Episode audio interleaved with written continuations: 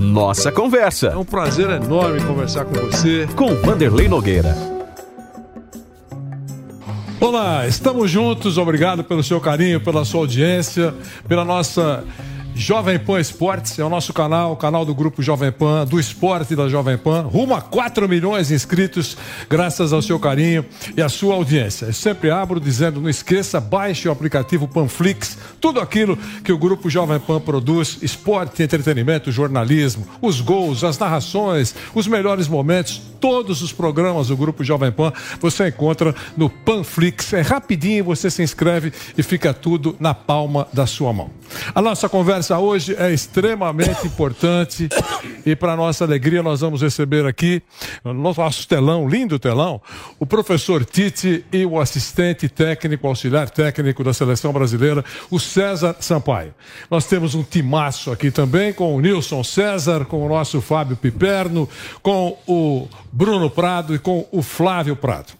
A nossa intenção, eu dizia e conversava com os meus companheiros, é aproveitar essa entrevista que nós vamos fazer com o professor Tite para obter informações ou esclarecimentos sobre muitas dúvidas e, na verdade, atender as nossas curiosidades, que são muitas, que nós acreditamos também que também seja o desejo dos telespectadores e dos nossos ouvintes. Aliás, eu quero dizer que o professor Tite até mandou, há uma hora, duas horas antes, quatro fotos, daqui a pouco ele ele vai chamar no momento oportuno para explicar um pouco mais como funciona a seleção brasileira em campo daqui a pouquinho. A seleção brasileira, que você sabe, está na Copa do Mundo e teve uma campanha nas eliminatórias impecável.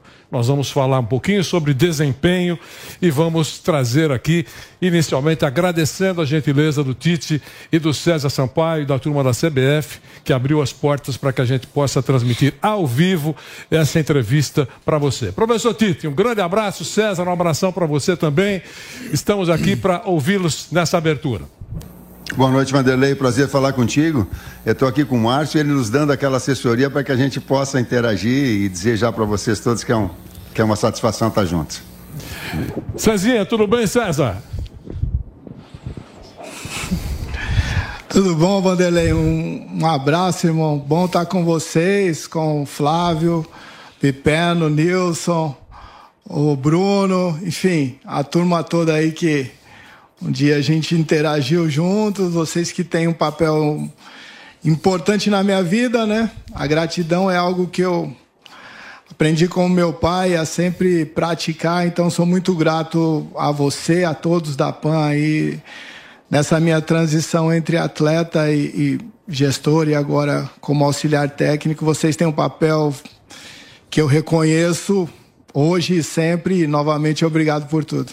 Muito bom, nós vamos aproveitar o tempo e todo mundo vai fazer pergunta para o Tite, para o César Sampaio e a gente vai começar. São perguntas que a gente pensou e recebeu para tentar esclarecer o que, que passa para valer, para a gente conhecer um pouco mais da cabeça do professor Tite. Eu começo com uma pergunta que me parece importante para o Tite dizer para todos nós. Tite, por que ao longo da sua caminhada, Dudu e o Veiga não fascinaram o técnico da seleção brasileira?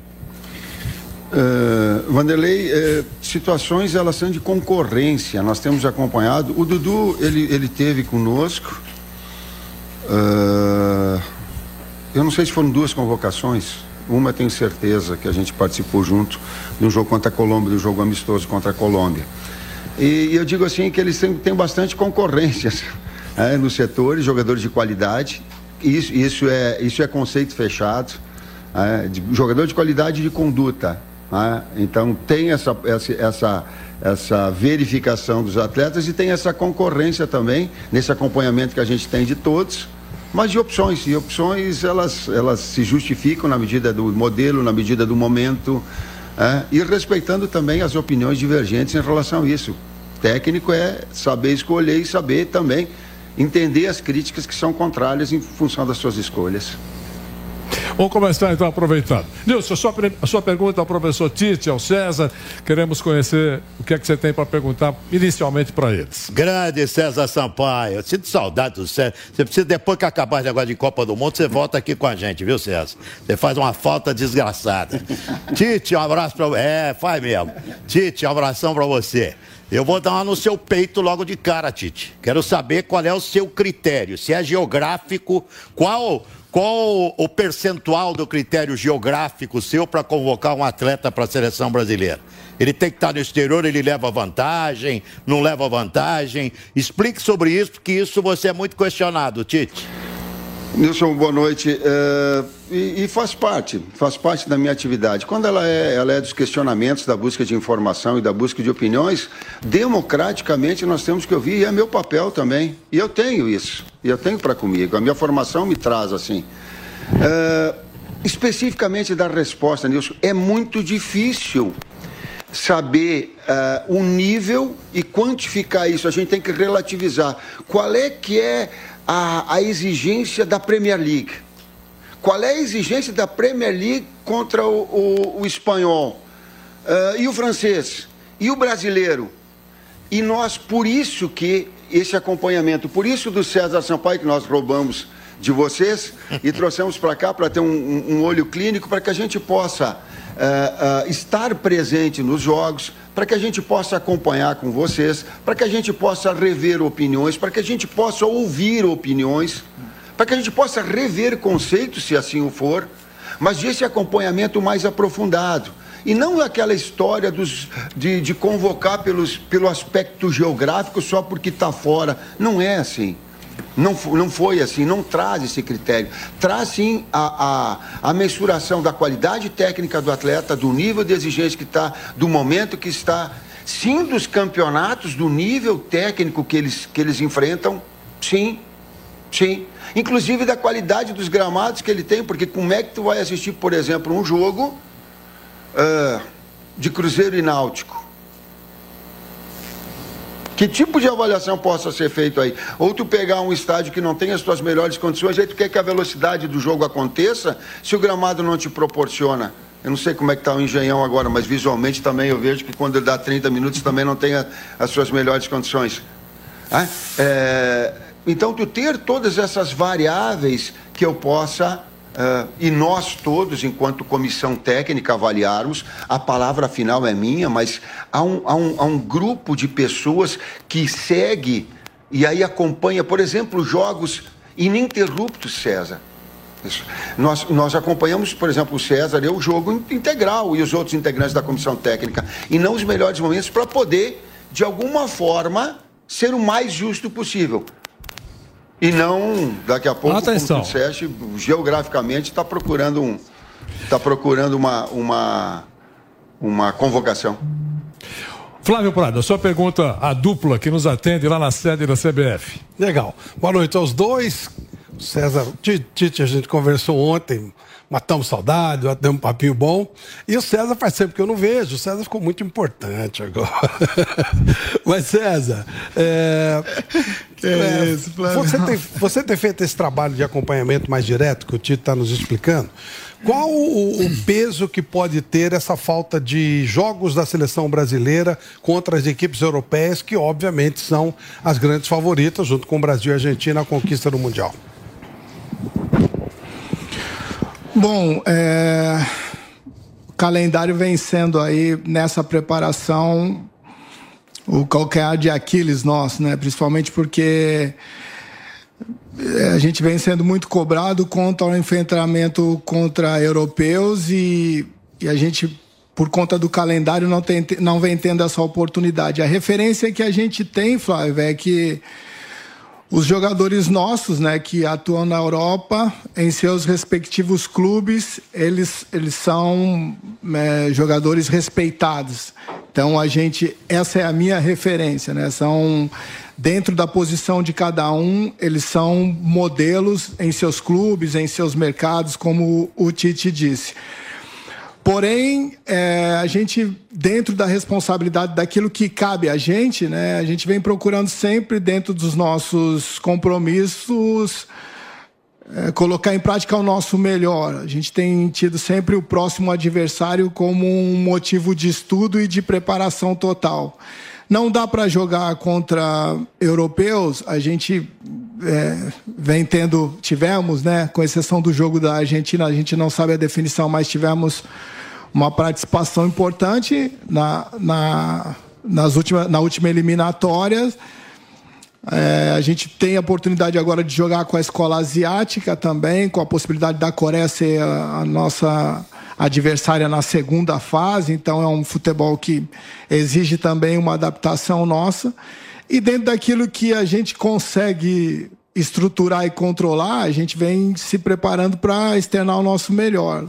Quanto aquilo que a gente não consegue estruturar, nós, eu digo a gente e o Juninho, no caso a direção, né, que faz esse trabalho, é, isso a gente não pode controlar, então a gente deixa em segundo plano. Fábio Piperno. Piperno, a sua pergunta ao professor Tite ou ao César, ambos estão no Rio de Janeiro, na sede da CBF, ao vivo, você acompanha conosco. Diga, Piperno. E ambos exemplares, né? É, nem, nem tem mais o que acrescentar em relação a isso, mas Tite, até pegando uma carona nessa pergunta que o Flávio fez, você é um técnico que vai dirigir a seleção brasileira naquele que foi o ciclo mais comprido de uma Copa do Mundo para outra até hoje, por conta da pandemia e da Copa no Catar. E você, como disse o César, tem a sua, à sua disposição um grupo de jogadores que está acostumado a todo final de semana, aliás, às vezes meio e final de semana, a enfrentar os melhores do mundo. Então, eles não têm esse problema de intercâmbio. Mas você acha que, em relação a isso, para a comissão técnica, há, uma, há, alguma defasagem pela falta de contato com as melhores seleções do mundo, porque você é, vive o paradoxo de dirigir a seleção no ciclo mais comprido, mas também pela primeira vez a seleção não ter conseguido agendar nenhum amistoso contra uma seleção de primeira linha que não fosse a Argentina. Boa noite, Piperno. Inteligente, sim, a abordagem. E é difícil para mim, sim. É difícil humanamente, por mais qualidade, por mais competência, por mais know-how, por mais experiência que se possa ter, e também é, essa busca de, de, de, de, crescimento que eu tenho profissional, ela fica difícil, essa, essa, esse embate, essa falta de embate. Então ela fica sempre no questionamento do talvez.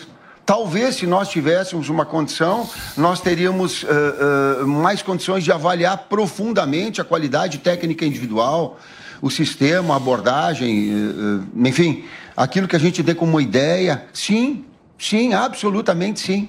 E também é verdade, Piperno, e não é uma isenção, não, é um assumir responsabilidade, que quando se tem um período inteiro de trabalho de quatro anos, eu não vou pegar seis, porque eu, eu divido uh, um momento que ele, vocês já sabem, eu não vou repetir aqui, quando, o momento que nós assumimos, o César não estava, até as eliminatórias, que faz parte, mas a partir daí, um ciclo onde teve oportunidades maiores de uh, erros, de acertos, de mudança de sistema, de mudanças de nome, de vir atletas jovens, de testar, de oportunizar. Uh, mas faltou, sim, esses adversários maiores. Esses adversários, eu vou colocar teoricamente, mas esses adversários europeus, para que a gente possa ter a condição de enfrentamento. E falando, ainda ah, para finalizar, Piperno, com, com o Tafarel, que, que vivencia e que trabalha hoje no, no Liverpool, ele colocando para nós, Tite, essa, essa inquietude que nós temos aqui na seleção, ele, se eu sinto também por parte dos atletas do Liverpool, por, é, Mané, é, Van Dijk, é, outros jogadores de outros países que gostariam também de enfrentar Brasil, Argentina, de enfrentar países que tivesse aqui para que nós tivéssemos a condição de um intercâmbio maior. Senão, aí ela vai ficar nessa, nessa a gente não tem a real avaliação. Eu não tenho, tento projetar, mas nem para o bem, nem para o mal. Nós estamos conversando com o professor Tite, com o César Sampaio. Eles estão na sede da CBF. Você acompanha pelo nosso canal no YouTube Jovem Pan Esportes, por todas as nossas plataformas. Estamos mostrando a conversa com o professor Tite e com o César Sampaio e com parte da equipe de esportes da PAN. Bruno Prado, queremos ouvi-lo. Olá, Tite, Sampaio, um abraço para você. É, Tite, até dentro dessa, que, dessa questão do ciclo completo que você teve agora, né? E antes você, na outra Copa, você não teve essa oportunidade. Você mudou muito o sistema, né? Principalmente de 2021 para cá. Você agora tem usado dois pontas. É, antes você usou meia, um meia aberto de um lado, um atacante do outro. Antes até usava Gabriel Jesus, Richardson do lado. Enfim, Neymar de centroavante mais recentemente. É, e você rodou muito o elenco durante a eliminatória, né? Você não manteve assim um time titular e foi com ele igual na outra Copa. Na Copa do Mundo, você vai ter um time base ou não? Você pode usar um sistema diferente de acordo com o adversário? Primeiro jogo pode ser um time, segundo jogo pode ser outro time, com outro sistema, com outros atletas. Como é que você pensa isso, já que você tem. Você rodou várias alternativas aí? Boa noite, Bruno. Perfeita constatação em termos táticos. A pergunta é tática, a resposta aí tem, e tem alguns modelos eh, que nós apresentamos ali de foto para que, que represente bem aquilo que é a fase ofensiva da equipe. E ela, invariavelmente, ela tem colocado cinco jogadores nessa fase ofensiva. Com dois pontas, que é o momento que ela que ela que ela está e se ajustou e que cresceu bastante. Eu acho que nessa, nesses últimos cinco jogos ela nos últimos três, ela teve três resultados significativos de 4 a 0 e de desempenho de alto nível. Nos momentos anteriores, ela oscilou ela oscilou bastante e ela vem num processo de afirmação e crescimento. Ela teve, uh, em alguns momentos, bem com o Paquetá do lado e o Neymar por dentro. Né? Uh, o que ela traz como uma ideia, e essa, e essa ideia ela é, ela é específica, eu não sei se tem vídeos que possam que possam mostrar dessa fase ofensiva, o primeiro eu e o segundo. Que, Tite, eu, eu, acho que mas ela mostra bem essa. Tite, eu, eu, sei que nós temos um delayzinho e eu interrompi uh -huh. você. É, Desculpa, acho, foi, é, nós é, temos foto. a foto. É mostrando a foto, talvez a, facilite, inclusive, para você explicar um pouquinho. Nós colocamos na ordem, na ordem que você mandou, porque você sabe que você é um co você é o jogo Brasil e Bolívia, você é um coprodutor. Você mandou a foto aqui, então você vai poder falar em cima disso. Vamos colocar a foto. Não. tá. Mas ele não, não, não tem. Só, só para mim colocar, assim, porque eu, é, nós temos uma responsabilidade do nosso trabalho e de, e de apresentar a informação. Depois, ah, o questionamento dele, ele faz parte do elogio ou da crítica, ele faz parte. Mas é informação é, correta, é o nosso papel. E aqui nós temos no jogo contra, contra, contra a Bolívia lá, tu vê que nós temos Paquetá e Bruno Guimarães, dois jogadores que estão articulando. Um meia-direita e um meia-esquerda, a gente pode colocar. Paquetá pelo lado direito, Bruno Guimarães pelo lado esquerdo, com um volante apenas a gente vê pela esquerda eh, e pelo centro dois jogadores abertos e um centroavante. Três atacantes com dois meias. Um primeiro volante. Então, eh, tu vê como, essa, como a gente constrói, como a gente estrutura essa fase ofensiva. E era aquilo que o Bruno estava colocando. Esse momento são jogadores agudos de lado. Porque o Vini se afirmou dentro da seleção, porque uh, o Rafinha se consolidou e tendo boas atuações e fazendo gols dentro da seleção, porque o Anthony foi uma surpresa que um jogador tão rapidamente possa se apresentar e se apresentar bem. É, Martinelli surpreendeu, Rodrigo surpreendeu. Então, esse modelo ele, ele, ele foi se ajustando para que tu tenhas a condição de ter dois jogadores de lado, Paquetá agora por dentro, Neymar que possa ter por dentro, Gabriel Jesus que possa ser por dentro, como vem utilizado, mas sempre, Bruno, colocando de que a fase de, eh, eh, ofensiva, mas a fase criativa de ter jogadores, quatro, de quatro jogadores no meio campo, que tenham a capacidade de criar, articular. Senão fica uma equipe, eu entendo ser uma equipe desequilibrada. Tu bota um monte de atacante, mas tu não coloca articulador, não adianta. E se eu colocar, e aí vou colocar no plano pessoal, e a gente embate muito isso, muitos articuladores, tu vai ficar sem um poderio ofensivo. Então, normalmente são quatro jogadores de construção, dois de chegada, um segundo meio-campista que chegue na frente. Né? Laterais que sejam mais construtores, porque hoje é a característica daquilo que nós temos, né? para compor essa, essa, essa fase ofensiva e que seja criativo, sim, mas que tenha poder de conclusão. Nós estamos conhecendo. Vamos para a próxima foto para a gente seguir essa linha, para depois voltarmos às perguntas. Eu achei ótimo. Estamos mostrando, destrinchando como funciona o time da seleção brasileira na, na, na cabeça, é Brasil e Chile, né? Na, na cabeça do professor Tite, aquilo que ele quer e aquilo que ele pede para os jogadores. Esse é Brasil e Chile, Tita. É Tite. Isso.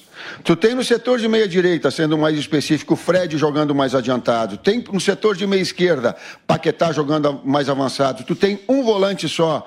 Tem os dois zagueiros construindo perto e os dois laterais trabalhando por trás para serem construtores para ter na frente Nilmar, Rafinha e qual é o... Vini. E, e Vini. Três jogadores, dois abertos, um por dentro com liberdade criativa. Para mim, o Neymar não é mais jogador de lado, de campo. Se for utilizado do lado, vai, vai retirar dele energia para que um, a fase criativa dele, que ele esteja mais descansado, com fresh, que ele possa ah, ah, ah, criar, construir seu jogador que possa desequilibrar criativo da equipe. Ah, então ele é preservado numa estrutura ah, sem bola para que ele tenha essa composição e que, e que possa estar mais à frente. E aí fica também bem representado nesse jogo que foi contra o Chile. Entendi. Agora nós vamos para Brasil e Peru. Nós vamos colocar a imagem que o Tite mandou aqui para falar um pouquinho sobre Brasil e Peru. Brasil e Peru eh, foi lá, foi, foi no 4 a 2 no início, e aí a gente jogou com lateral, era o Lodge, na amplitude como ponta esquerda. Os adversos foram com um cara aberto pelo lado esquerdo. Ele pode ser um ponta, ele pode ser um externo, ele pode ser um lateral. Mas essa, essa estrutura, essa montagem, ela, ela, ela, ela é importante para que as pessoas possam também enxergar se não fica um jogo imaginário. O jogo imaginário ele é, ele é difícil, às vezes, eu vejo de, de visualizar. Por isso que a gente colocou isso para vocês. Aí tem um lateral. Aí tem do lado direito, eu acho que é Richarlison, como, como o Bruno tinha colocado. Richarlison trabalhando pelo lado direito. Coutinho e Neymar, os dois articuladores por dentro, dois meias. Na fase eh, de criação, dois homens eh, que trabalham como meia direita, como meia esquerda no meu tempo, não no tempo do César, eu acho que é, mas, mas eh, eh, com dois jogadores de criação e um centroavante e um homem e um homem central, com um volante só, dois zagueiros e dois laterais que possam construir, que possam ser jogadores de organização. Ela ficaria representada. E na sequência nós temos Brasil e Colômbia. Com a imagem, o professor Tite conta como joga o time.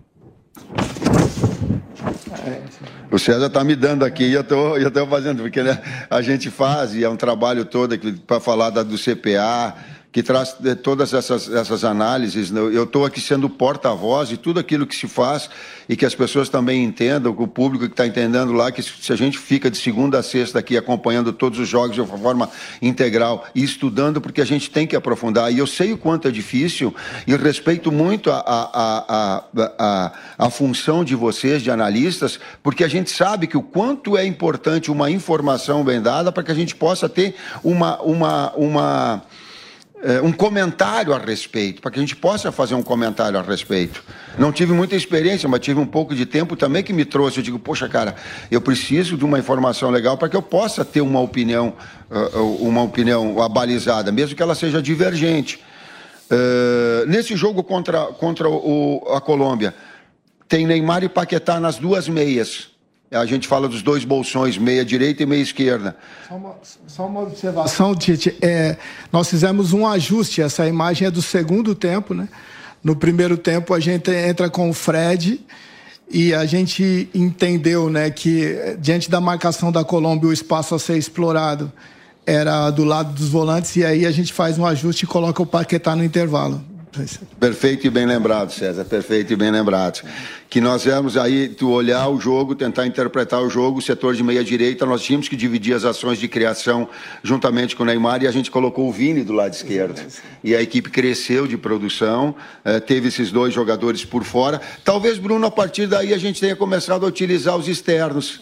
Ele fe- tenha sido um- um- uma data limite ali, Dois pontas, é, né? de Dois jogar com dois pontas, de jogar com dois pontas, que ela começou a produzir bem dessa forma.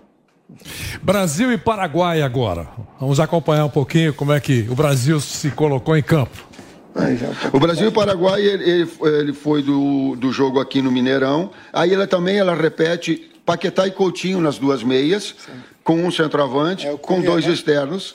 É o Cunha, aí é o Cunha como, como nove. Rafinha na ela é direita, Rafinha na direita. Coutinho na esquerda. E Coutinho. não é, é, não é Vini na esquerda, eu É acho. Vini. É Vini na esquerda. É, com também dois pontas. É, e a construção, e aí sim a construção com, com, com esses cinco jogadores posicionados mais à frente também. Também nesse modelo que a gente falou, que do lado não é mais flutuador. A gente usou por vezes o Everton Ribeiro como um flutuador no jogo contra Uruguai. Uruguai lá, que a gente venceu. né? Uh, jogou com o Firmino ali e jogava com outro jogador mais agressivo por dentro. Aí jogou o Gabriel, o, o, o, Jesus pelo lado direito. E aí depois a gente teve a mudança. E ela foi se ajustando, ela foi se montando, que é um grande desafio, sim. Até pelo pouco tempo, eu digo que o, o tempo é inimigo das seleções. Porque a gente tem 11 dias, dois jogos, eh, e, e apressar todo um processo para fazer essa engrenagem funcionar. Nós temos duas sequências de sistema defensivo da seleção brasileira. Primeiro contra a Argentina e depois contra a Colômbia. O professor Tite vai falar um pouquinho sobre isso. Para fechar, o, o, o, a marcação média alta contra a Argentina que a gente adianta um segundo meio-campista, deixa um só meio-campista atrás, os dois externos e dois atacantes para agredir. Coloca cinco jogadores dentro do campo adversário para retomar uma posse de bola o mais rápido possível. Porque, como média, a seleção brasileira ela tem 60% de posse de bola, ela tem 16, 17 finalizações por gol. Ela, por exemplo, fez uh, 35 gols nessas eliminatórias e a segunda que mais fez, a Argentina, que foi, ela fez 19. 20, então ela fez 16 gols mais que a Argentina. Ela tem essa essa, é, essa busca. E para te ter a posse de bola, tu tem que ter um comportamento de tirar a bola do adversário. Eu tenho falado, pessoal, para os atletas, com a nossa ideia é ter a posse de bola, é, é esse número de finalização, sim. Então vai precisar de cada um dar uma parcela de contribuição para retomar essa posse de bola o mais rápido possível para que a gente possa jogar, agredir, finalizar e ter as oportunidades que a gente teve. Então aqui está representado que esses cinco jogadores altos para que a gente possa recuperar. Nós já mostramos a imagem da Colômbia, professor. Então vamos mostrar agora. Da Colômbia. Essa é a última. Da Colômbia vai fechar agora. E ela, é, ela é bem simples. Quando, é, quando o tiro de meta adversário acontece, aí dá para fazer, e, que e o adversário procura sair jogando, aí dá para fazer pressão alta. Se é um adversário que pega e quebra a bola na frente e vai brigar pela segunda, tu não tem como fazer esse tipo de pressão. Como a Colômbia faz e tinha um jogador, um, um goleiro com bom pé, o Espina, a gente coloca dois atacantes centrais agressivos e uma linha de três também agressivo, também nesses cinco jogadores buscando a, a, a, a, retomada da posse de bola já num campo ofensivo. Em linhas gerais, para que as pessoas assim entendam, uh, quem está nos assistindo, aquilo que a gente fala, fala, mas também representa e usa os meios de comunicação para que a gente possa ser melhor entendido e passar uma informação legal também. O Piperno vai fazer uma pergunta sobre isso. Eu só queria dizer, agradecendo a você que nos acompanha pelo nosso canal no YouTube Jovem Pan Esportes.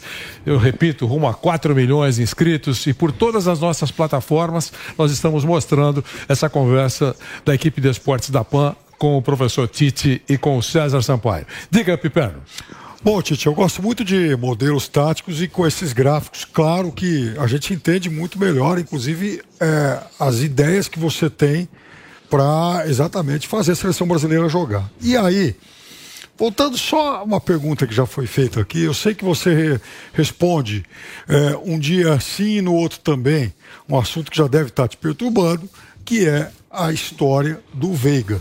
E eu estou retomando isso, Tite, porque olhando para esses teus modelos e principalmente pela forma como você posiciona o Paquetá, que serve como, você, você mesmo disse, um meia, um meia direita, um jogador de apoio que se aproxima daquele externo pelo lado direito, também do atacante central, mas ele também tem uma função de recomposição muito importante. Nesse, nesse modelo que você apresentou, não me parece que é, exista vaga para um jogador com as características do Veiga, que é um meia que costuma atuar um pouco mais à frente, até ocupando mais a faixa direita do campo, mas que, é, via de regra, não tem essa função de recomposição, por exemplo, que o Paquetá tem.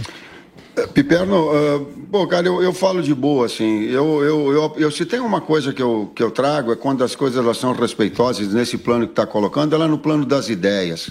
E no plano das ideias, cara, ninguém tem um monopólio da verdade. Ah, a gente fica uh, refletindo, organizando, buscando. O Veiga é um grande jogador. E vou falar uma coisa muito tranquila: quem deu a primeira start a respeito do Veiga fui eu numa convocação. Não porque eu tenha sido o cara, mas porque ele tem apresentado um, um, um futebol, isso é consenso. Eu estou falando que há uma concorrência nesse setor. E tu está falando agora de funções. Ele é um, um, jogador que recompõe no Palmeiras pelo centro junto com, junto com o centroavante, junto com o Rony. E quem faz o trabalho de lado, de campo, numa recomposição, é o Scarpa, pelo menos foi no último jogo, juntamente com o Dudu, com os dois meio-campistas. Danilo e. Rafael. E. E. E. e, e Zé Rafael. Zé Rafael. Bom, o segundo. E o Zé Rafael. Então, é, é Zé Rafael. Isso é, é, a recomposição defensiva. Então, ele trabalha nessa, nessa fase defensiva um pouco mais uh, preservado numa ação de ataque, um meio atacante, que é onde ele produz bem. E aí ele está concorrendo, sim, eu, eu, volto a dizer, mas não, não só especificamente com o Paquetá, mas ela é com o Paquetá, ela é, porque ele, o Paquetá também faz a função, mas ela é com o Couto, ela é com o Neymar, ela é, é inclusive com, com o Rodrigo, que na base do Santos ele, ele jogou numa função central. Ah, e que possa ser utilizado ali, numa faixa onde o Firmino hoje jogando possa jogar. Então ele é de concorrência. Eu falo muito tranquilo, falo, falo de boa com a molecada, falo na paz, não, não tem problema nenhum, inclusive respeitando outros que possam entender. Ó, devia ter sido convocado o Veiga. Sim, ela pode ser pela grandeza e pela qualidade de jogador. Nós vamos continuar com as perguntas. O Nilson vai perguntar, o Bruno e o Flávio só também. Que... Eu só Desculpa, quero. Eu só quero. Diga, diga, diga, César.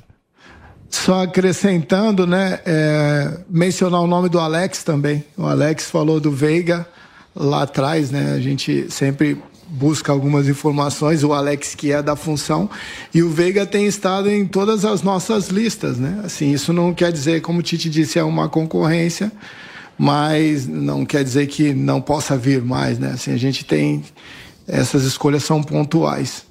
Entendi. Eu falei que o Nilson, o Bruno e o Flávio vão fazer pergunta, mas eu só quero fazer uma pergunta aqui que foge um pouquinho da seleção, mas é importante conhecer a opinião do técnico da seleção brasileira.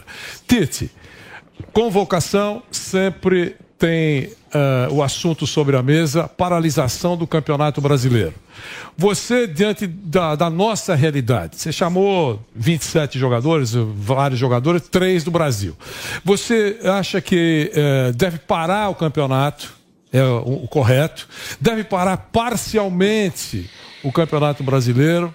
Ou deve seguir a vida?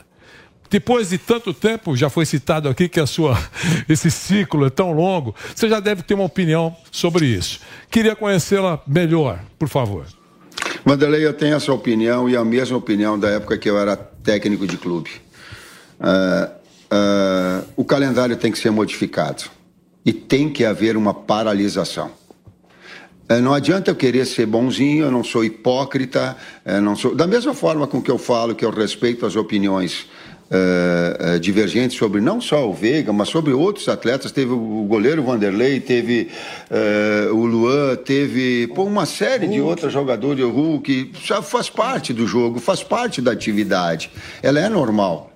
O que eu tenho e que eu não modifico é que é a, a respeito do calendário a respeito dos jogos em que eles estão de campeonatos tão importantes como esse, como o Campeonato Brasileiro Equilibrado, que é, e data FIFA não pode ter jogos concomitantes. Há um prejuízo.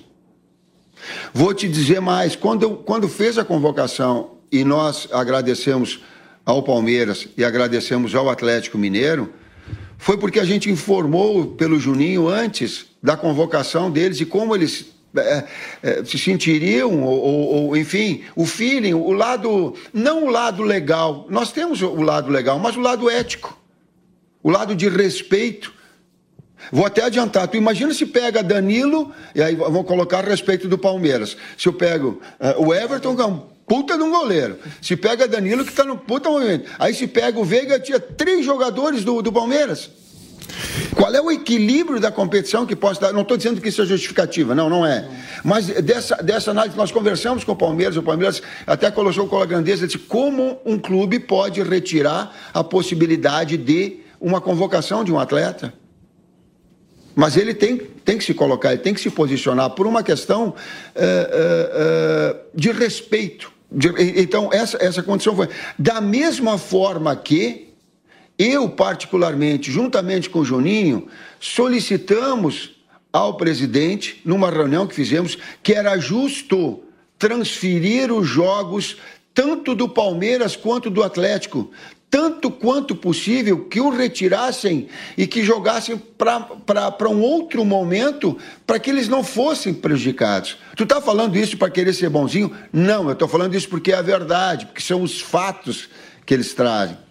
Para que a gente tenha uma condição sempre de. Se não há através do calendário, porque todos esses problemas também, é verdade, aconteceram, de pandemia, e que tem que terminar o campeonato antes. Eu sei desse grau de dificuldade, mas tanto quanto possível de poder ajustar esse processo e menos possível possa interferir na, na, na no, no término, na, no equilíbrio técnico da competição. Esse foi um lado do, do coisa. A outra pergunta eu falei tanto agora que eu esqueci a primeira parte. Não, acho que... não foi é em cima disso. Só queria saber se você defendia a paralisação plena, uh, parcial ou que seguisse a vida do Campeonato Brasileiro. Você já respondeu. O nosso Nilson César faz a sua pergunta. Diga, Nilson. Tite, eu tenho uma informação, é, eu tenho certeza que essa informação é verdadeira. Você. Nós tivemos o, o Parreira do, do, do. O Zagalo do Parreira, né? É, nós tivemos o Parreira do Filipão. E você pessoalmente foi à casa do Murici Ramalho. Você pessoalmente esteve tentando convencer o Murici para fazer parte da sua comissão técnica. Queria que você falasse por quê. E eu quero emendar perguntando o que, que você está esperando do Neymar na Copa do Mundo do Catar. Que todos entendem que é o grande jogador, é, tecnicamente, da seleção brasileira, o melhor jogador, tecnicamente, do Brasil. Esses dois aspectos, Tite. Nilson, a tua informação é absolutamente verdadeira, na sua plenitude. Eu e Juninho fomos à casa do, do Murici. Antes já vinha um contato e, um, e, um, e uma, e uma é, um convite por parte do, do presidente Caboclo na, na época.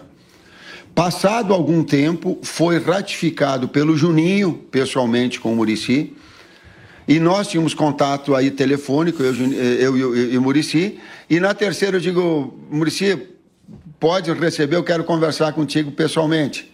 E falei a ele, falei a ele, digo, é muito importante, não para ser auxiliar técnico, para ser mais um componente integrante, sem uma, uma denominação maior, coordenador técnico pudesse ser. Tu colocaste bem ser o, o parceiro, ter a parceria de grandes técnicos que tiveram os maiores embates, talvez, dos últimos 10 anos do futebol brasileiro.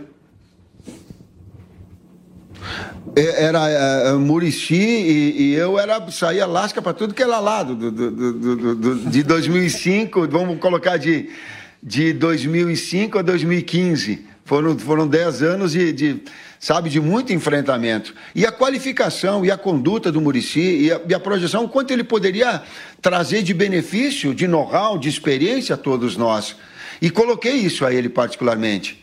Porém, justamente pela integridade moral que tem o, o, o, Murici, antes com o presidente eh, com alguns problemas, depois ele, ele externou, mas com um projeto todo, ele foi em relação ao São Paulo, ouviu São Paulo e decidiu pelo São Paulo, do que eu digo, pô, desejo sucesso, a gente gostaria de estar juntos, e eu gostaria de estar junto com ele para poder participar e ter um técnico do nível dele, com a capacidade de análise, e, e enfim, para que a gente pudéssemos ter mais um grande profissional junto com a gente. É, foi, foi verdade. O, o, o, em relação, Nilson, ao, ao Neymar, Hoje elas se dividem um pouco esse protagonismo. Na medida que surgem um, um, Rodrigo, na medida que surge um Anthony, na medida que, que se confirma a Paquetá, na medida que, que melhora o Gabriel Jesus, na medida que o Richardson vai fazer gol, uh, na medida que o, que o Vinícius Júnior se afirma, vai dividindo esse protagonismo junto com outros. E a gente não pode fixar e dar ao Neymar as soluções ofensivas do Brasil tem que ser com o Neymar. Não, não, é um pouquinho de cada um. É um pouquinho de cada um. Os gols têm que ser feitos por um, uma participação. Claro que ele é um jogador diferenciado. Na velocidade de raciocínio e execução, ele é, ele tem uma capacidade impressionante, que surpreende por vezes quem está assistindo a, a, a, a, jogada que vai acontecer. Vou, vou falar a meu respeito. Quando nós jogamos e vencemos o Uruguai, uh, e que ele faz o gol por cobertura, quando ele sai na cara do gol, eu tô no, na beira do campo, eu digo, finta, dribla, dribla. Eu digo, o que ele fez? Ele cavou e, e, fez o gol por cobertura. Isso é só coisa de quem faz, é, é, é, é cara diferente. É Alex. Alex. são jogadores criativos que têm, uma, que, que têm uma capacidade de improviso muito grande. Mas ela é dos, desses outros jogadores todos que do meio para frente vão ter que ter essa responsabilidade de dividir o protagonismo. O nosso Flávio Prado. Diga, Flávio. Ô, Tite, ainda hum, reportando a, aos gráficos, né, as fotos que você enviou, o... nós vemos um, uma seleção brasileira com perfil muito ofensivo, né, bem agressivo, em alguns casos aí fazendo marcação alta quando a saída de bola dos adversários. E nós teremos uma Copa do Mundo acontecendo no meio da temporada europeia, que é uma coisa inédita. Ou seja, teoricamente, com jogadores é, mais inteiros fisicamente e, portanto, imagina uma Copa do Mundo jogada numa velocidade maior.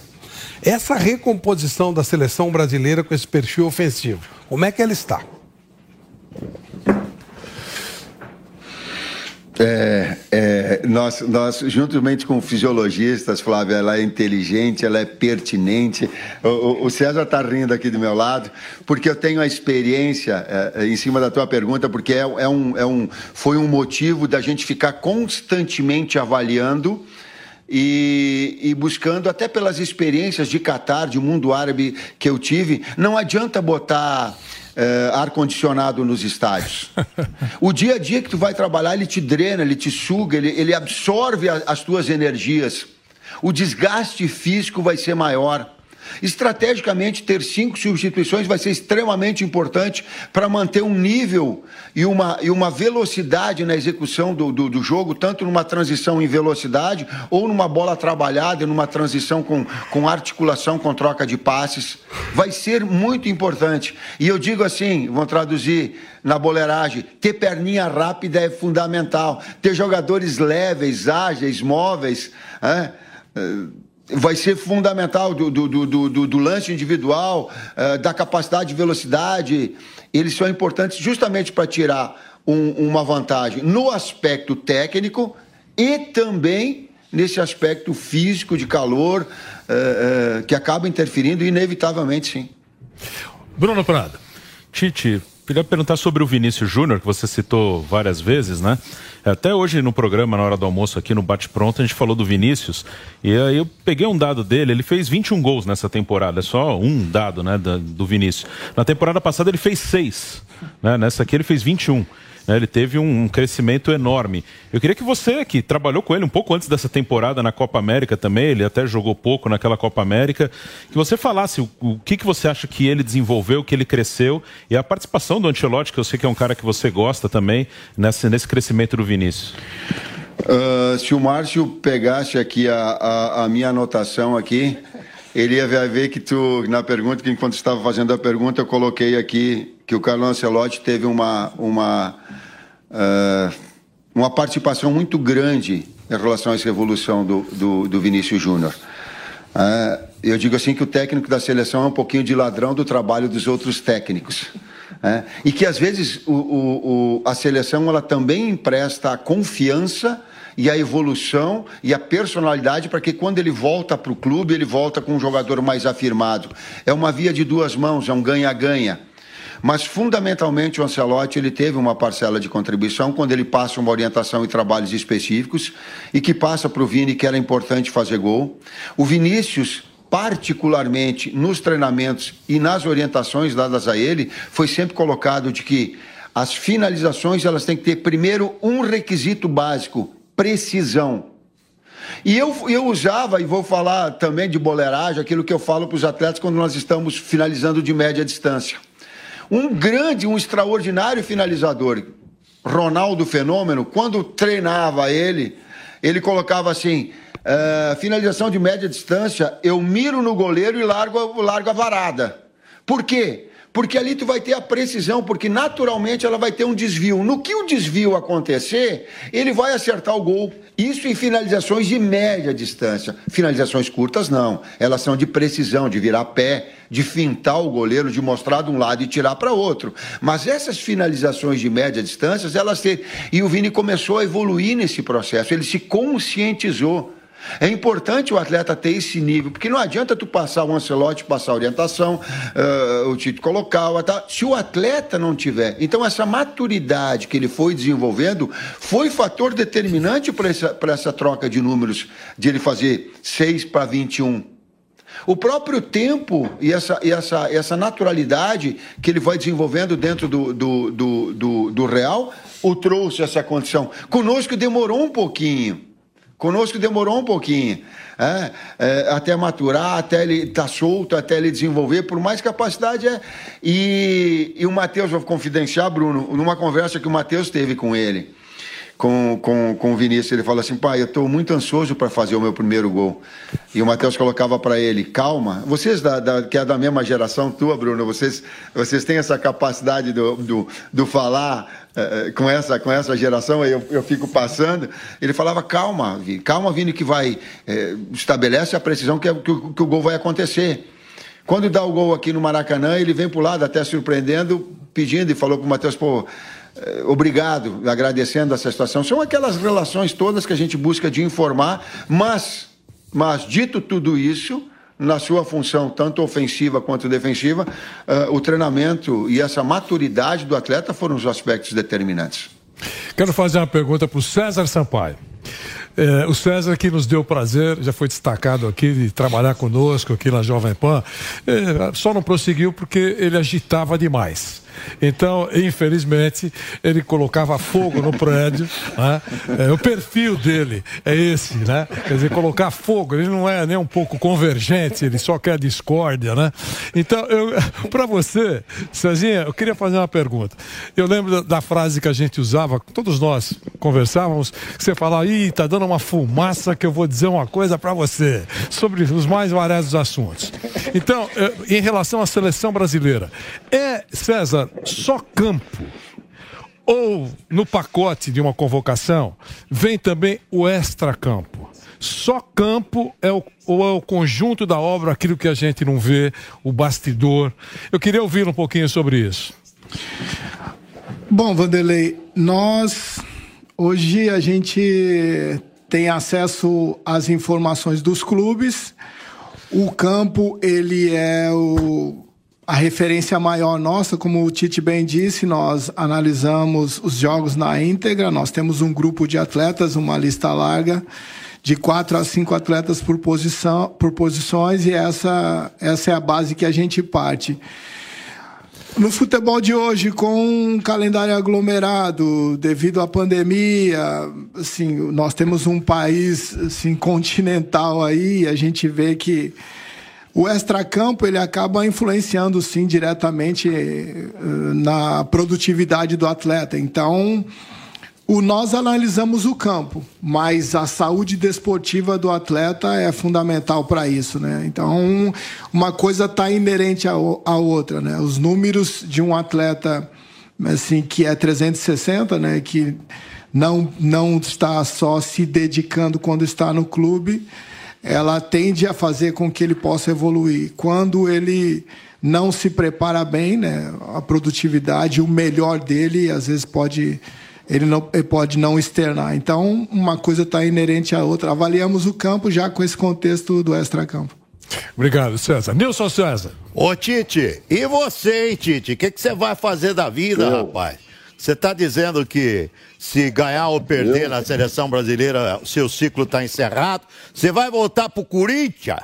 Ou você, ou você tem plano de uma carreira internacional? O que, que você vai fazer da vida, Tite?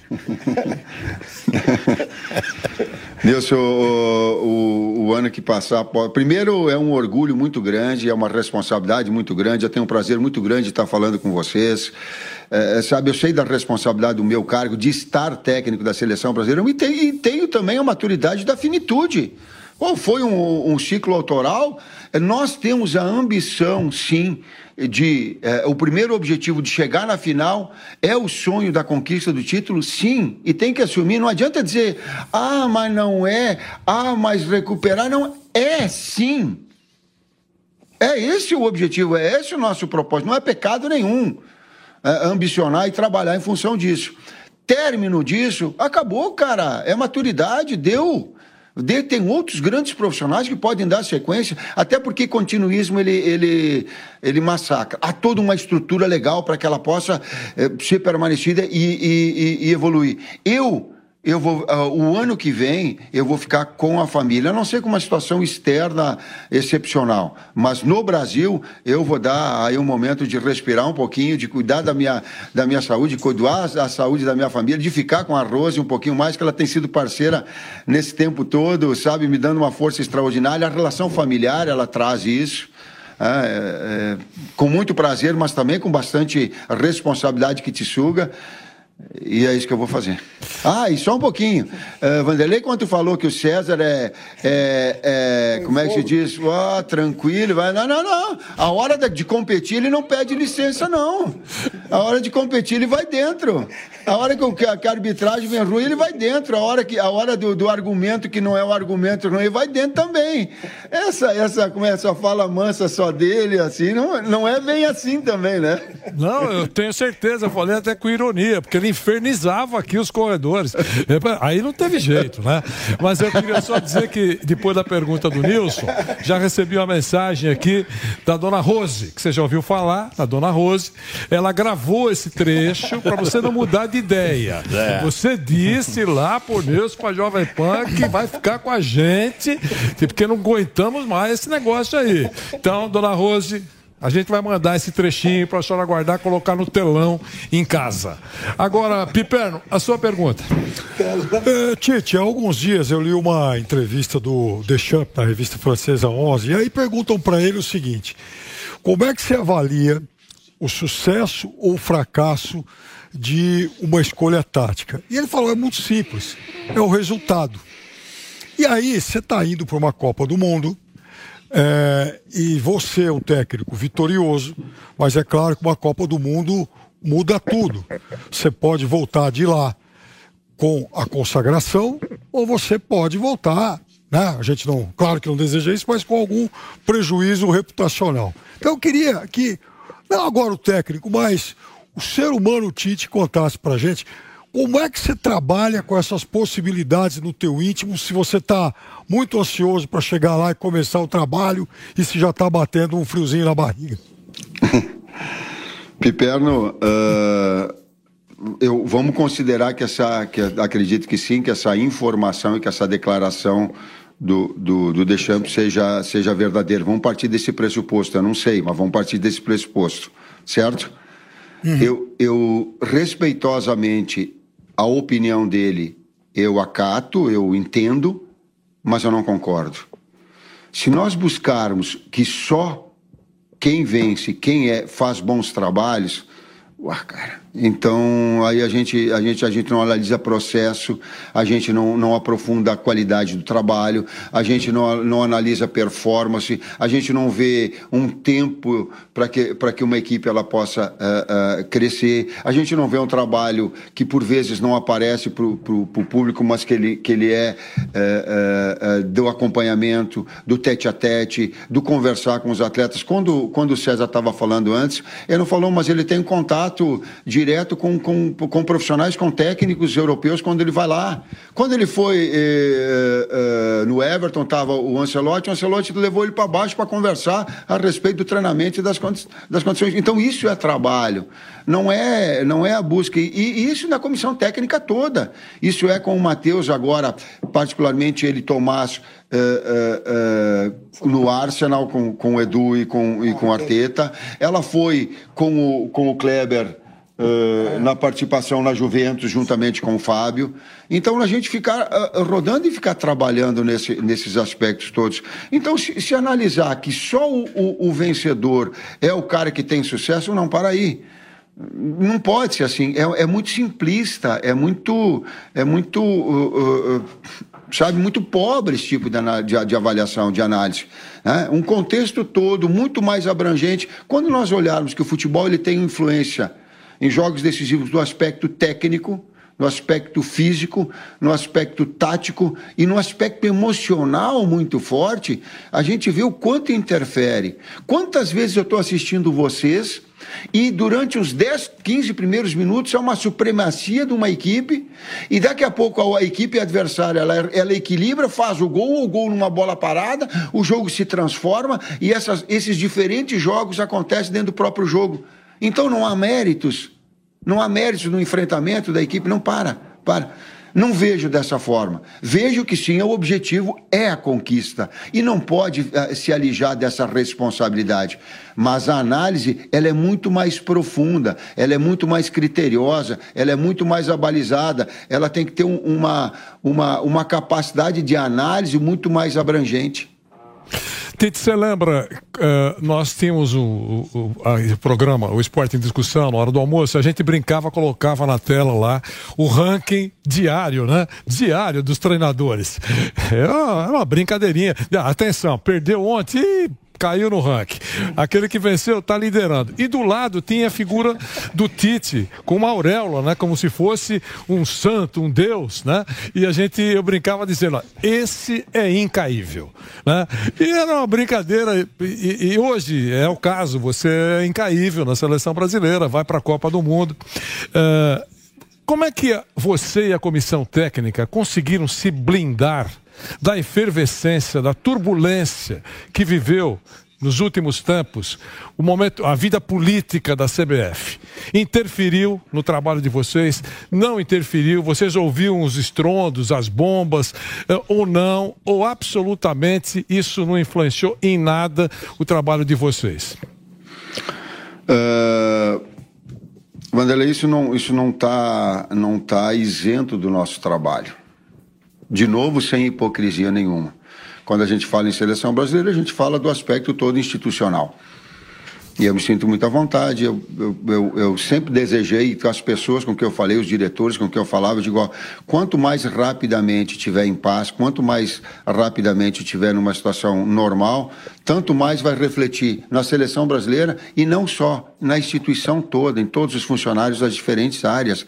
Porque é assim como é conosco, é assim como é, tenho certeza, nas outras empresas todas. Isso, isso permeia, isso a gente sente, a gente anda no corredor. Então, quanto mais rápido possível tiver essa, essa relação harmônica é, é, é para que a gente possa desenvolver o trabalho, toda a engrenagem vai funcionar. Trazendo para clube especificamente. E o atleta sente. Quando há uma direção, quando há uma comissão técnica e quando há atletas que têm uma cumplicidade no trabalho, há uma fluência maior. Naturalmente, o torcedor sente isso e abraça essa causa. É, é, um, é um, é um, é um é, vamos colocar assim, é uma, é uma alimentação constante de todos para com isso.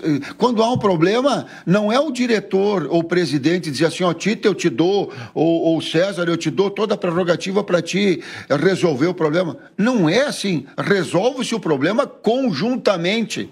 Cada um com as suas autonomias. Afinal, nós conversamos é, é, para convocar, para a pessoa que está nos ouvindo, e é, é legal as pessoas entenderem. Nós temos oito integrantes, né?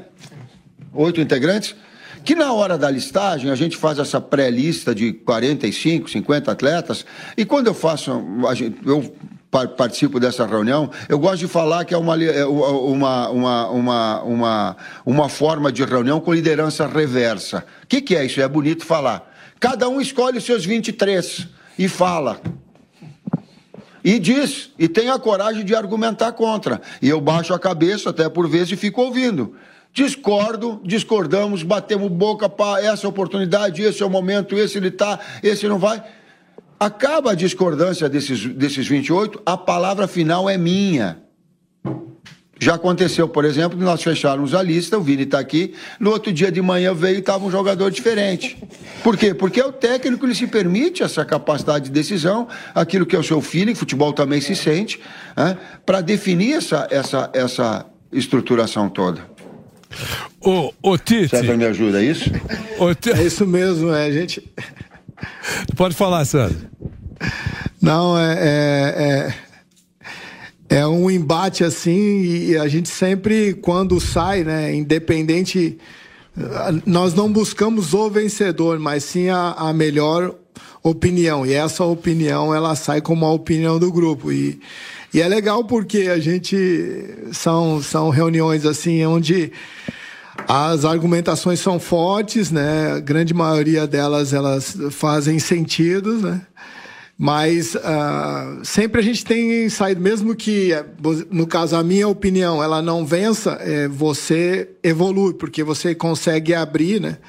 O pensamento e, e, você tem aquilo que, com que você entrou na reunião e tem também essa nova opção, né? Você sai melhor do que entrou. Então, tem sido muito enriquecedor e, e, e vem dando certo. A gente vem crescendo muito nesse sentido.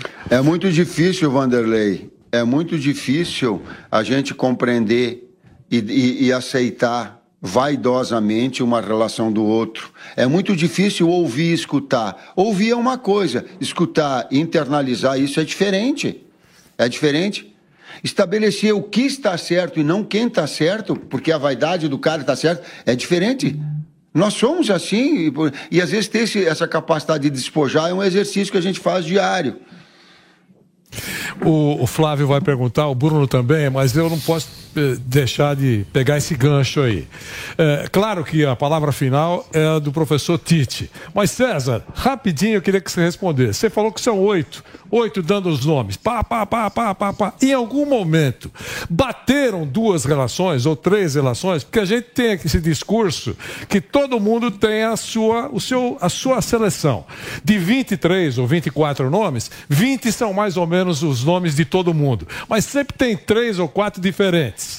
Algum momento essas pessoas Tite e os companheiros da comissão técnica, uma, uma lista bateu com a outra ou foram oito cabeças diferentes? César Sampaio. É, nós temos nós temos uma estrutura, né? A gente vem tendo os números aí que vem reforçando os nossos conceitos e também as variações, como o Tite mostrou nos modelos, é, a gente vem reforçando e criando em cima dos modelos, não só quando nós ganhamos, mas a maneira com que nós ganhamos, né? merecendo ou não, voltando à pergunta antiga, o futebol muitas vezes ele ele espelha a vida, né? Porque às vezes você vence sem merecer, né? E muitas vezes você perde jogando muito bem. Na vida também, às vezes, acontece isso, né? A gente não sabe o porquê de determinadas coisas, mas a gente vem procurando sempre fundamentar. Então, assim, a grande. Vou dizer para você: 80% das opiniões batem diante de é, dos números aí que a gente vem tendo, mas esses 20% aí, posso dizer que dos oito sempre tem diferenças, e aí o Tite que é esse balizador de tudo.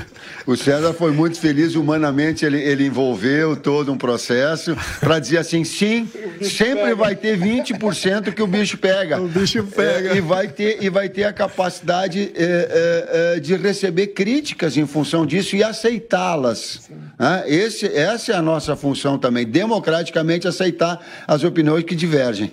É Mas tem aí. sim. É claro. E, e torcendo para que a coisa ande, que a coisa prospere. Flávio Prado. nós temos um querido amigo aqui, que eu não sei se vocês conhecem, um tal de Vampeta, e ele costuma dizer que é programa de informação. Então, se vocês quiserem dizer qual foi o jogador que estava na lista e no outro dia apareceu outro, vai ser ótimo. Se não, mas é programa de informação. Mas a pergunta é, é oito pessoas na comissão técnica, e a gente nota que vocês estão muito bem integrados. É, o que faria Xavi Hernandes se tivesse aceitado o convite da CBF nessa comissão técnica? Não teve convite. Não sei porque não, eu não conversei com ele e, e não sei o que foi prometido a ele, uma, uma possibilidade do trabalho. O que foi colocado é que nós, eh, ele viria para cá se aceitasse, fosse, eu não sei o que foi colocado para ele, para que conversasse e analisasse toda a situação. Essa, isso que foi passado por mim pelo, pelo então presidente Caboclo. Bruno Prado. Tite, você já falou, não teve oportunidade de jogar contra as grandes seleções da Europa, mas claro que vocês observam, vocês assistem e conhecem muito bem todas elas. E futebol de seleções ali tem muita variação, né? A Itália campeã da Euro está fora da Copa. A Alemanha trocou de técnico recentemente, a Holanda também. É, a França, depois da Euro, passou a jogar com três zagueiros. Queria que você falasse é, sobre as principais seleções, o que, você pensa, o que, você acha, o que você está vendo dessas seleções que são, teoricamente, seus adversários mais fortes. Bruno, eu tenho, eu tenho uma, um leque de informações, mas ele é superficial nessa situação. Por quê? Porque eu delego essa situação à comissão técnica que está aprofundando, juntamente com comissões técnicas de outras, de, de outras equipes, que estão monitorando, juntamente com o, com o Ricardo Gomes, juntamente com o Marcinho, juntamente com o, com o Lucas, uh, uh, uh, juntamente com, Gabriel. com o Gabriel, que estão buscando essas informações todas para que elas e, e, atualizando essas informações todas, o César pode passar mais especificamente agora. E eu fico voltado a, aos atletas mais especificamente em ser justo na convocação e na preparação para o jogo contra a Coreia, na preparação do jogo contra o Japão. Dito isso, o César pode complementar e vai complementar em relação às outras seleções. Sim, Bruno, a gente, como o Tite disse, né, nós temos duas parcerias, no caso o Ricardo e o Lucas, o Marcinho e o Gabriel, que vão acompanhar os jogos é, na Nations League agora, né, futuros, e trazem informações dentro daqui, dentro do nosso modelo, a gente tem um padrão, esse modelo que vocês receberam aí de três construções e três marcações. A gente entende que esse jogo em loco, ela traz algo real para nossa, para para o nosso modelo, para o um enfrentamento, entendemos sim que a Alemanha vive um grande momento, França também, né? Assim, Itália acabou não se classificando. É, dentro do universo nosso é, do grupo, assim, no caso, Sérvia, uma seleção de muito contato físico, né, que a gente vem estudando um pouco mais, é, de jogadores importantes do meio para frente. É, Camarões, uma escola que o Brasil sempre é, teve dificuldade de jogar, né? Assim, é, com a imposição física, com, com times de mais contatos. É, tivemos é, duas experiências aí quando eu recém cheguei contra a Nigéria e Senegal, que mostram a força, né, assim, dessas respectivas equipes. E então, é, assim, a gente vem se atualizando é, com, esse, com, esses, com, esses, com essa dupla e também né, com essas duplas que estão viajando para acompanhar de perto e também nos preparando para os próximos adversários, como o Tite bem disse, né? Hoje, o nosso objetivo maior é terminar a nossa preparação para a Copa, é, buscando informações sobre Coreia, que pode vir a ser adversários nossos na oitava, e Japão. E assim sucessivamente estamos traçando nossos objetivos para os próximos adversários.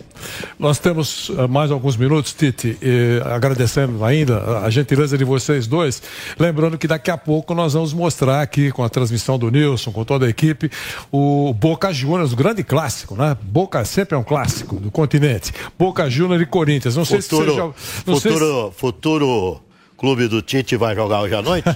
Volta para o Corinthians? Não, não, não, sei se o Tite já em algum momento ouviu falar nesses dois clubes, né?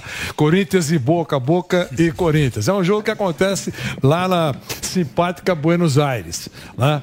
Eu queria aproveitar a tua presença aqui ao vivo, daqui a pouquinho nós vamos para o jogo, é, que você falasse um pouquinho desse Corinthians, né, do professor Vitor Pereira, do Boca, mas objetivamente o que, como é esse jogo? O que, que você acha que vai acontecer? Depois vou checar. Vou ligar, Tite, ó, foi tudo totalmente diferente do que você falou. O que, que você acha que vai acontecer daqui a pouquinho lá em Buenos Aires? Que tipo de jogo teremos? Sem prognóstico nenhum, porém, podendo afirmar, é um jogo que fica aflorada a emoção muito forte. Jogar na Bomboneira é um templo é como jogar no Maracanã, é como jogar em Wembley, é, ela te tem uma acústica muito, muito forte, ela, ela tem uma energia muito forte. Tu tem que ter uma capacidade mental de jogar o jogo é, é, que ele é extraordinário. Ele, ele, ele, ele, ele o ar ele, ele, ele te contagia. Eu não tive a experiência de jogar dentro do campo, acho que tu teve, César, mas na hora da, da organização, na hora da preparação e de estar técnico durante os 90 minutos é algo. É, te, te traz uma, uma, Nesse aspecto emocional, vou olhar só pelo, pelo âmbito emocional, não vou entrar na parte tática, não vou entrar na parte técnica, não vou entrar na parte física, mas nesse aspecto emocional, ele é envolvente, é um dos grandes momentos profissionais que um profissional possa ter, jogar jogos importantes dentro da, da, da, da bomboneira. Perfeito. O Nilson vai fazer uma pergunta, é, mas antes... Eu concordo com o Tite. P pode falar, César. É só resumindo, foi um, uma das experiências mais marcantes na minha vida, o Wembley e, e, e La Bombonera. Teve um momento até. o Tite tá rindo. Engraçado, cara. Foi em 2000. Foi na, na, na final com Boca, eram dois jogos, né? E o Filipão levou o Padre Pedro até para um momento decisivo. E até o padre acabou se assustando com, com a atmosfera do, de Labombo. O Flávio acho que conhece essa história. Não cabe aqui hoje, mas assim, vai ser um grande jogo. Jogo difícil, uma atmosfera diversa e, e vamos estar acompanhando. Olha, eu, eu, só vou fazer um complemento um pouquinho. Diz que lá, lá no, no bastidor o padre falou que calma, amor, uh, vamos jogar, vamos tá. Aí ele pediu para ir lá para dentro. Aí ele entrou dentro do campo e voltou. Quando ele voltou, o discurso já era totalmente diferente. Olha, o, o, o Vampeta conta histórias maravilhosas. O Nilson vai fazer uma pergunta, mas só para não perder o gancho. O César é na mesma linha. Conta histórias engraçadíssimas. O, o, eu acho que ele realmente é uma figura espetacular. Ô César, é, conta aquela história rapidinho. É, é, não tem nada a ver com o Corinthians, mas tem a ver com você e o Camilo. Quando parece que o árbitro de um determinado amistoso na Ásia era campeão nacional de Kung Fu. Como é que foi a história rapidinho, para curtir essa historinha legal?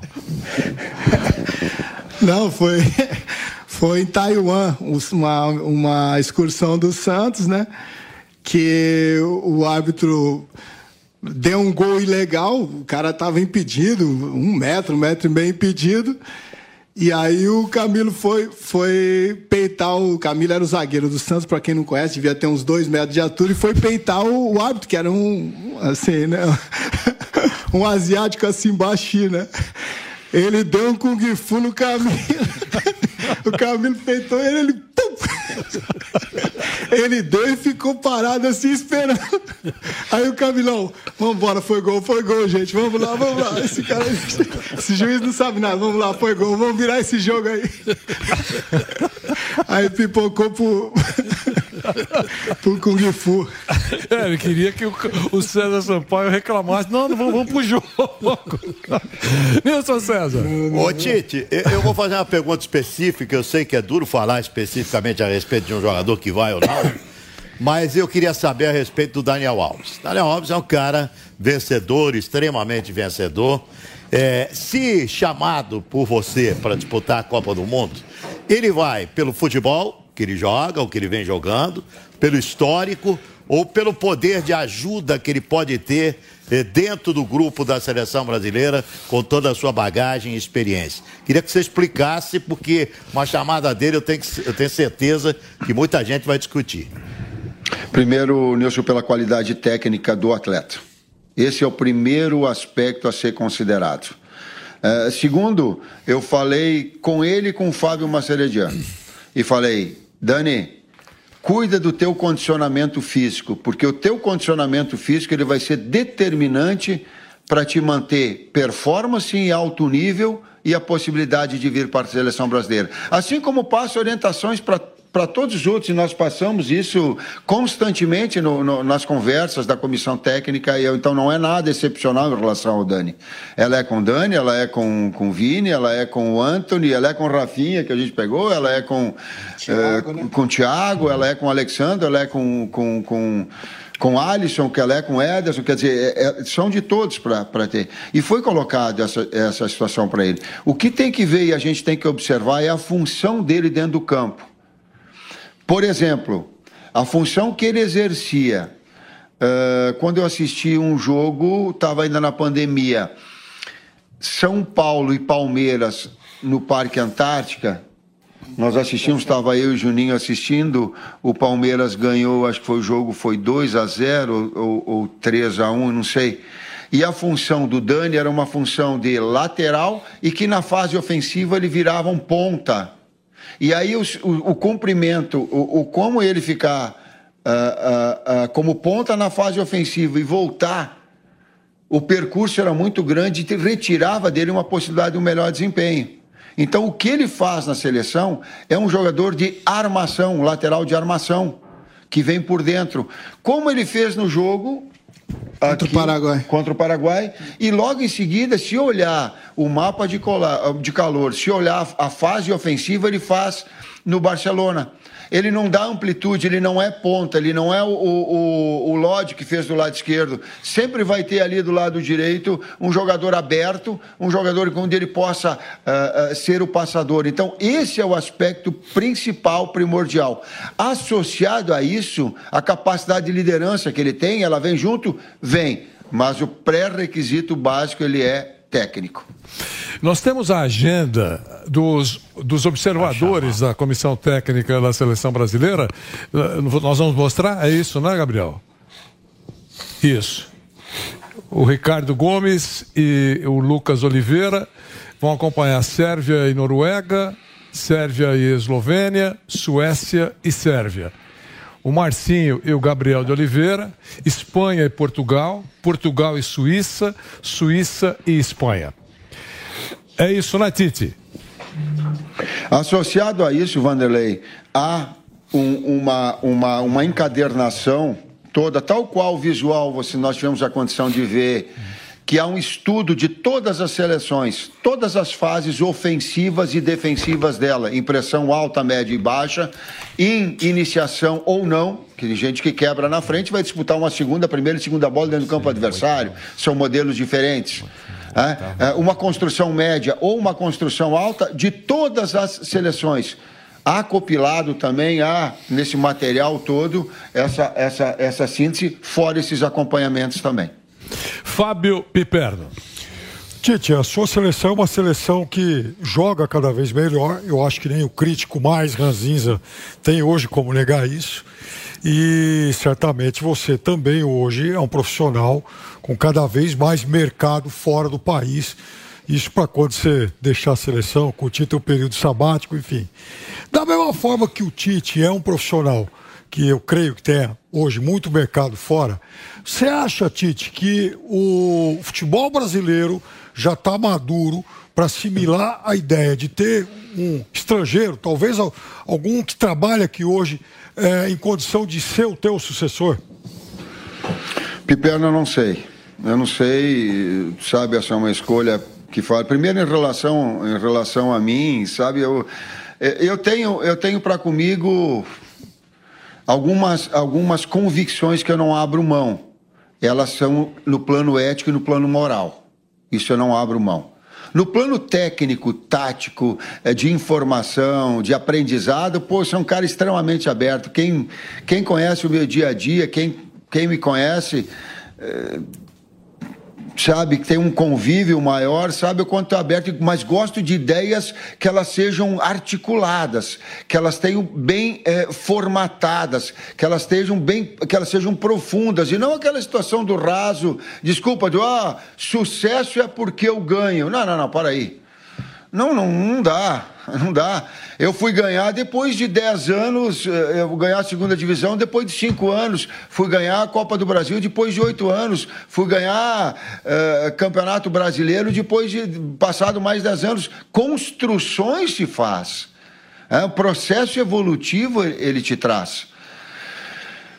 Profissionais capacitados e qualificados, mais do que qualquer coisa. E nisso está a CBF Academy, que tem um, um, papel fundamental nessa, nessa, nesse projeto todo. Nisso está o professor Oswaldo Chopinho, que foram os precursores dessa, dessa desse trabalho para formar uh, profissionais que tenham a experiência juntamente com a informação.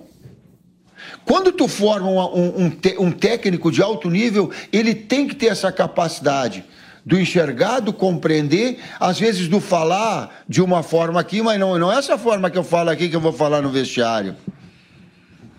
Né? Eu saber que, que, que, como professor formado, eu vou lá, vai ser, porra, vai ser um outro negócio, o papo vai ser diferente. De saber utilizar das diferentes formas, de ter uma formação. Eu conheci o, o César no, na CBF Academy, no curso.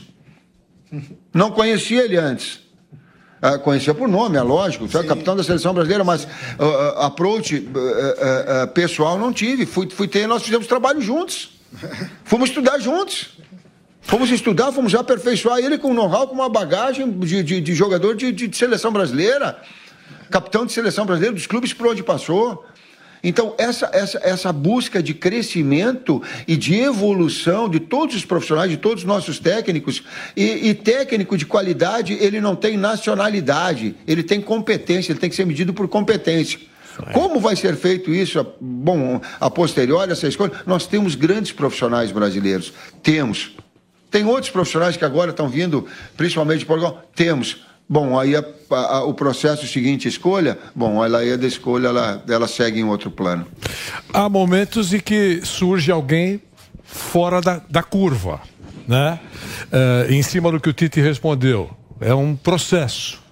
O Abel Ferreira, fora da curva, em pouco tempo, conquistas e aplausos? Uh, eu, eu, eu, não, eu quero me furtar, eu quero não responder em cima de nomes, mas de reconhecer o grande trabalho que ele tem feito. E disse isso a ele pessoalmente. Né? Eu faço, inclusive a conduta ética e moral com que ele tem, tem se conduzido. Então, tem aqui o, o, reconhecimento. Mas eu não tenho mais uma, uma, uma profundidade. Eu tenho recebido César muito bem das vezes que tem, que tem ido, sim. tem trocado informações, o César pode falar, e fica o reconhecimento, sim, do, do grande trabalho. Não é pequeno, não é pouco, não. É muito grande. Diga, César. É, eu concordo com o Tite, né? Assim, é, é um treinador que tem uma comunicação muito boa, um modelo de jogo com variações importantes, atletas. Você vê um grupo comprometido, um poder de mobilização também, né? É, você vê muito conteúdo, você vê muito a mão do treinador, né? Quando você assiste o jogo do Palmeiras. Enfim, é, os números mostram aquilo que tem sido o dia a dia. Eu tive a oportunidade de, de passar um período com, com, no Palmeiras de treinamento e, então é fruto de muita dedicação, de muito trabalho e de muito estudo, né? Em cima do que o Tite disse também da CBF Academy, né? Assim, é, é, é algo árduo que, que muitas vezes não só essa parte acadêmica, mas principalmente a sensibilidade, né? De você saber como um funciona, como o outro funciona. Ele, ele assim, tem tido esse grupo na mão e vem variando o modelo também, né? Usando, formando atletas, usando a categoria de base, enfim. É, é, são méritos aí que a gente dá um grande profissional e, e novamente parabenizo os títulos, é, são consequência de muito trabalho. Pergunta do Bruno Prado. Tite, falando do Danilo que você convocou agora pela primeira vez, né? Até nas fotos que a gente viu do, do seu time atacando, defendendo, quando ataca a gente via sempre um camisa 5 ali, ou o Casemiro ou o Fabinho, e dois jogadores de meio mais à frente, pode ser o Fred, Paquetá, enfim. Onde você vê o Danilo? Nas duas, ou você vê ele como um 5 ou um cara mais à frente como o Fred? Como é que você pretende utilizar o Danilo? Como um primeiro jogador de meio campo, mas também não fecha o conceito não e a gente tem conversado com o César, o César é jogador específico da função, também tu empresta aquela, aquela, eu brinco com ele, digo, ó, de 5 e de 8 tu não pode errar, né? Essa daí é o lugar de fala, ele é teu. Às vezes eu brinco com o Juninho, digo, 10 tu não pode errar. É, jogadores de articulação, vocês não podem errar, digo, é a função, é a função de vocês. Mas não, essa, essa, essa é a conversa que a gente tem, inclusive com um agradecimento ao Vanderlei. Que foi o primeiro técnico e que lançou o Danilo na função e que falava já naquele momento para o César dizer assim: o grande jogador e está se formando é o Danilo. Sim. Ele aparece juntamente com o Patrick de Paula e o Gabriel Menino, né? No Palmeiras. É, no momento, o Vanderlei que, que traz esses meninos da base e é, pela uma conquista de Paulista também, por, por, um gol importante, né? O, é, de pênalti na. O, o, Patrick de Paula tem um sucesso assim é, no momento e o Vanderlei é, desde lá atrás sempre falou, pô, o Danilo é um menino com margem grande de evolução, um jogador que, assim, eu vejo algo diferente nele e então agradecer ao Vanderlei aí pelo, pela indicação e também pelo conteúdo. Concorda, é um jogador que pode ser usado de primeiro ou de segundo, com valências ofensivas boas, móvel, um jogador que na fase ofensiva ele não, não fica fora do lugar, ou, se, ou seja, ele ocupa bem os espaços, tem chute de média, tem uma boa bola aérea, né? Tem, tem feito gols de cabeça também. É um jogador duro no um contra um.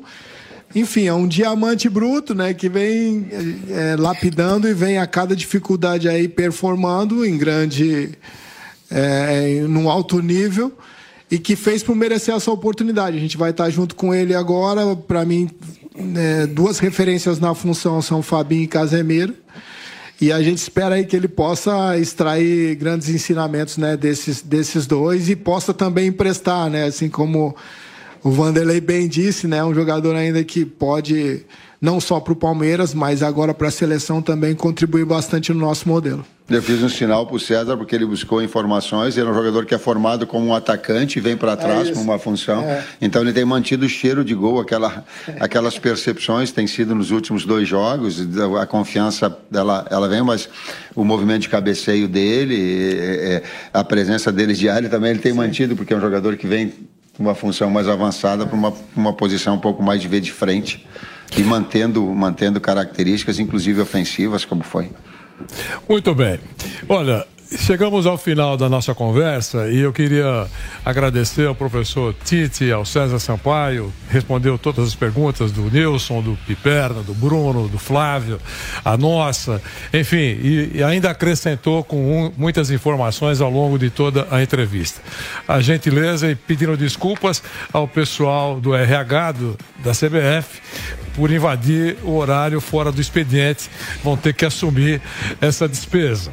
Mas é o professor Tito tem prestígio lá, ele vai controlar tudo isso, essa dificuldade que o RH seguramente vai apresentar lá. César, um abração para você, professor Tito, um grande abraço, obrigado. A gente torce para que vocês tenham sucesso, porque agora nós já temos contato visual com a Copa do Mundo tem aí dois amistosos, depois tem o México, né? Pode surgir mais alguma coisa, mas é só para afinar, afinar a orquestra, porque o contato visual com a Copa do Mundo todos nós já estamos tendo. Agradeço ao Tite, agradeço ao César para suas considerações finais.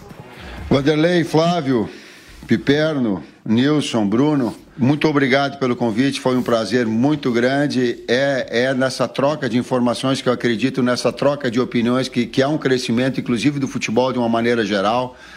É um orgulho estar aqui com vocês, obrigado, sucesso. Legal. E, eu, e o pessoal aqui do RH, o Vini tá legal. Ele estava falando aqui fora do ar, ela falava assim: vai, vai, segue o baile. Fala, César. Um abraço, a um abraço a todos também, Vanderlei. Pô, bom falar com você, com o Flávio, com o Nilson, o Pipeno, o Bruno. Enfim, saudade da turma aí. E como eu disse no começo, né? Obrigado aí pelos ensinamentos.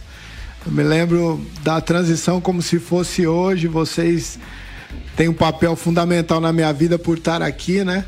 E, e a gente espera aí o que aprendi com vocês, um pouco do que aprendi com vocês, trazer aqui pra gente nessa, nessa nossa luta aqui pela sexta estrela. Valeu, irmão. Um abração. Tomara que aconteça. Obrigado a todos, obrigado àqueles que nos acompanharam nossas plataformas, nos acompanharam pelo nosso canal no YouTube Jovem Pan Esportes, enfim. E nós vamos uh, uh, uh, desdobrar tudo isso que foi dito aqui em todas as nossas plataformas nos próximos programas e nos próximos dias. Um grande abraço, Nilson. Vem aí um jogão. É. Piperno, Bruno Prado, Valeu. Flávio Prado. Um abração a todos. Obrigado a todos os companheiros que colaboraram para essa entrevista ao vivo, direto da sede da CBF. Boa noite, São Paulo. Boa noite, Brasil. Nossa conversa. Mais uma vez agradeço a sua presença nessa nossa conversa. Com Vanderlei Nogueira.